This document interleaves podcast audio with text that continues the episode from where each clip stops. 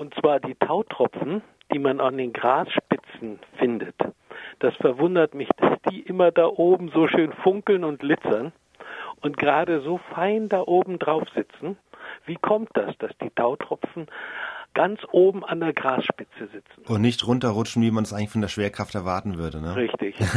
Was ich rausbekommen habe, es gibt da verschiedene Varianten von Erklärungen, die wohl auch alle irgendwo gelten. Also erstmal Tau ist ja das Wasser, das sich nachts, wenn es kalt ist, aus der Luft heraus kondensiert und sich dann an den Blättern niederschlägt.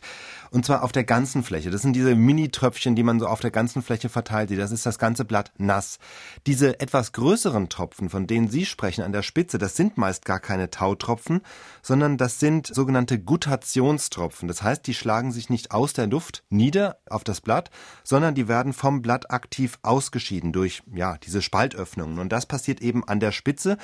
Diese Tropfen können dann nachts übrigens durchaus mal runterrutschen, wenn sie richtig schwer werden, aber morgens bleiben sie dann doch oben hängen aufgrund der Adhäsionskräfte. Das bleibt einfach dann oben hängen und tagsüber verdunsten sie dann ohnehin sofort. Das ist das, was dann in den meisten Fällen auch zutrifft. Das ist das, was auch bei den Gräsern passiert. Es gibt aber auch einen anderen Fall, wo dann tatsächlich Tautropfen sich niederschlagen auf dem Blatt und sich auch an der Spitze sammeln. Das passiert nämlich dann bei solchen Blättern, die besonders stark gekrümmt sind, wie etwa bei Farnen. Und da wiederum sorgt die Krümmung dafür, dass dort die Adhäsionskräfte am ja, stärksten wirksam werden und dass deshalb der Tautropfen oben bleibt und eben nicht runterrutscht. Also das sind die beiden Erklärungen, die ich gefunden habe und die offenbar je nach Blatttyp auch beide gelten. Ja, Sie sehen, Herr Hellmann, auch hinter so einem poetischen Bild wie Tautropfen, die morgengrauen glitzern, ja. steckt Wissenschaft. Ich hoffe, wir haben Ihre Frage beantworten können. Ja, ja, das ist hochinteressant für mich.